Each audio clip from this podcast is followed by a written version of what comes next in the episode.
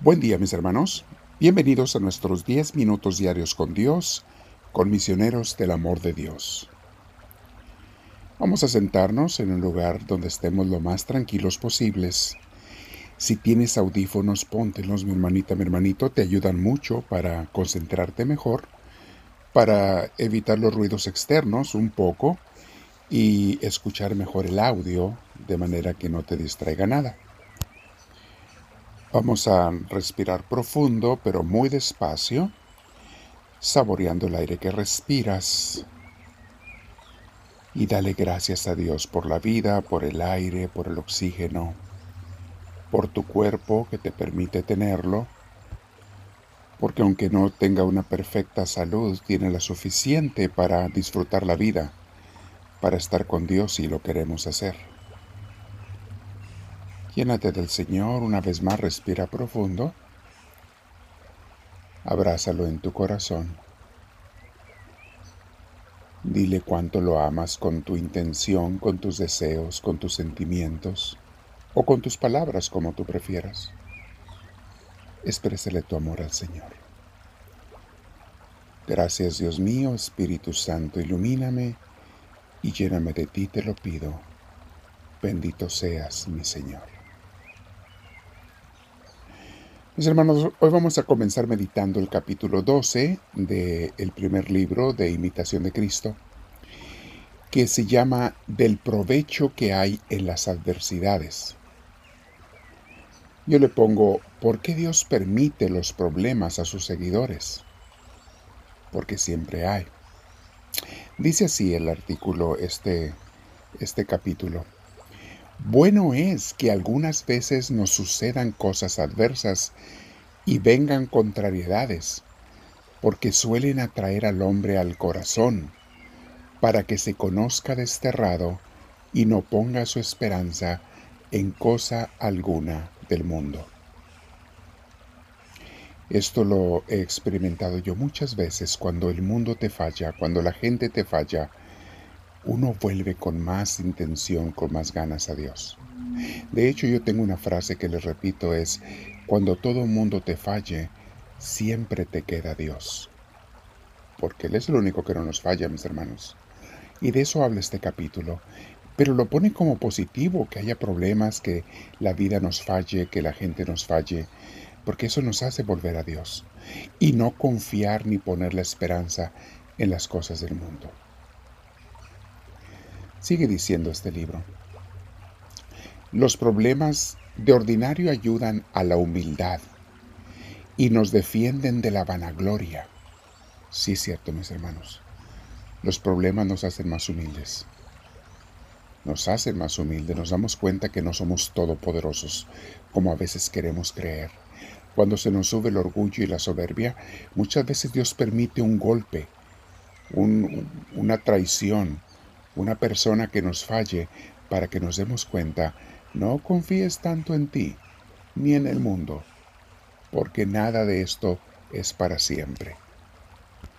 Voy a repetir esa frase porque va unida a la siguiente. Dice así, estas cosas de ordinario, los problemas de ordinario ayudan a la humildad y nos defienden de la vanagloria, porque entonces mejor buscamos a Dios por testigo interior cuando por de fuera somos despreciados de los hombres y no nos dan crédito. Cuando la gente te desprecia o, te, o no te da el crédito que tú crees merecerte, nos sirve, mis hermanos, nos ayuda para ser más humildes y para volver a Dios. Cuando la gente nos critica, nos sirve, mis hermanos. Dice el siguiente versículo. Por eso debía uno afirmarse de tal manera en Dios que no le fuese necesario buscar muchas consolaciones humanas. Y esto es cierto también. Cuando tú tienes a Dios muy de cerca, no te hace falta la aprobación, el cariño de las gentes humanas, que te quieran o que te busquen o que te acepten. De hecho, ningún amor humano se compara con el amor de Dios. Ningún amor humano nos va a llenar como nos llena el amor de Dios.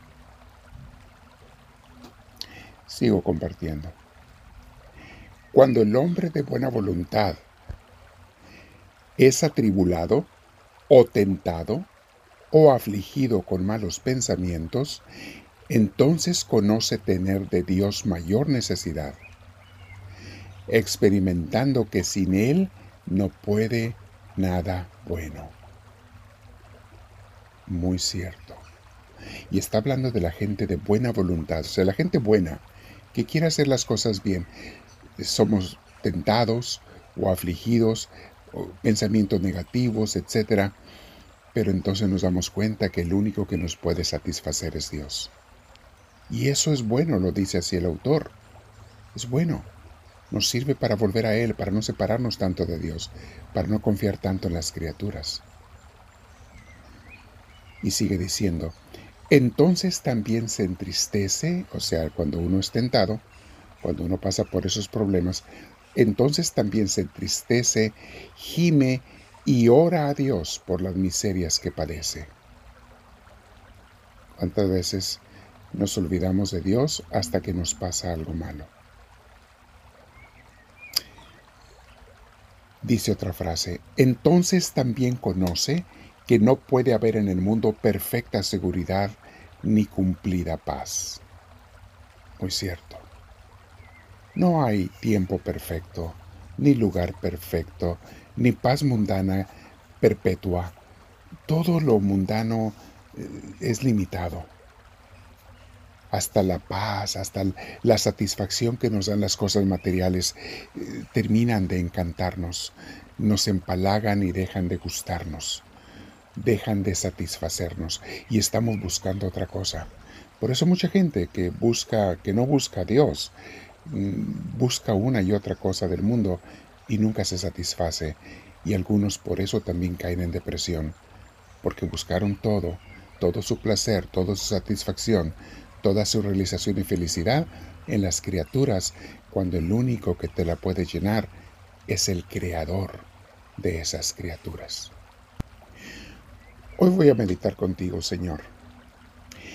¿Qué tanta confianza he puesto yo en las criaturas, mi Dios? ¿Qué tanto me he desilusionado y a veces no he querido entender que tú me estás hablando a gritos cuando el mundo me falla? ¿Por qué sigo buscando en más cosas de las criaturas esa satisfacción que ya me demostraron una y mil veces que no me la van a dar? No me van a dar esa satisfacción que mi corazón necesita. Bien decía San Agustín en su libro de las confesiones, nos hiciste Señor para ti, y no estaremos satisfechos ni felices hasta volver a estar en ti, hasta tenerte otra vez a ti. Yo lo digo de otra manera, mis hermanos, que es lo mismo. Nuestro corazón tiene una forma, que es la forma de Dios, y nada puede llenar ese corazón más que Dios mismo. Es más, cuando tú quieres llenar el corazón tuyo, eh, cuando quieres ser feliz, tener paz y gozo, y lo quieres llenar con cosas del mundo, eso termina siendo un costal roto, al cual le echas y por un lado y por el otro se le tira todo lo que le echas. Somos costales rotos cuando queremos llenarlo, el corazón, con cosas del mundo. No fue hecho el corazón para el mundo, mis hermanos. Fue hecho para Dios. Dios mío, ayúdame a entender esto. Que aparte mi corazón de las criaturas en ese amor desordenado que les tengo, a veces absoluto y total, siempre buscando y queriendo cosas de este mundo, y personas, y amores de personas, y cariños de personas, cuando el único amor que me puede llenar es el tuyo. Quiero quedarme orando y meditando en este día, mi Señor, el tiempo que sea necesario. Y te digo, háblame, Señor, que tu siervo te escucha.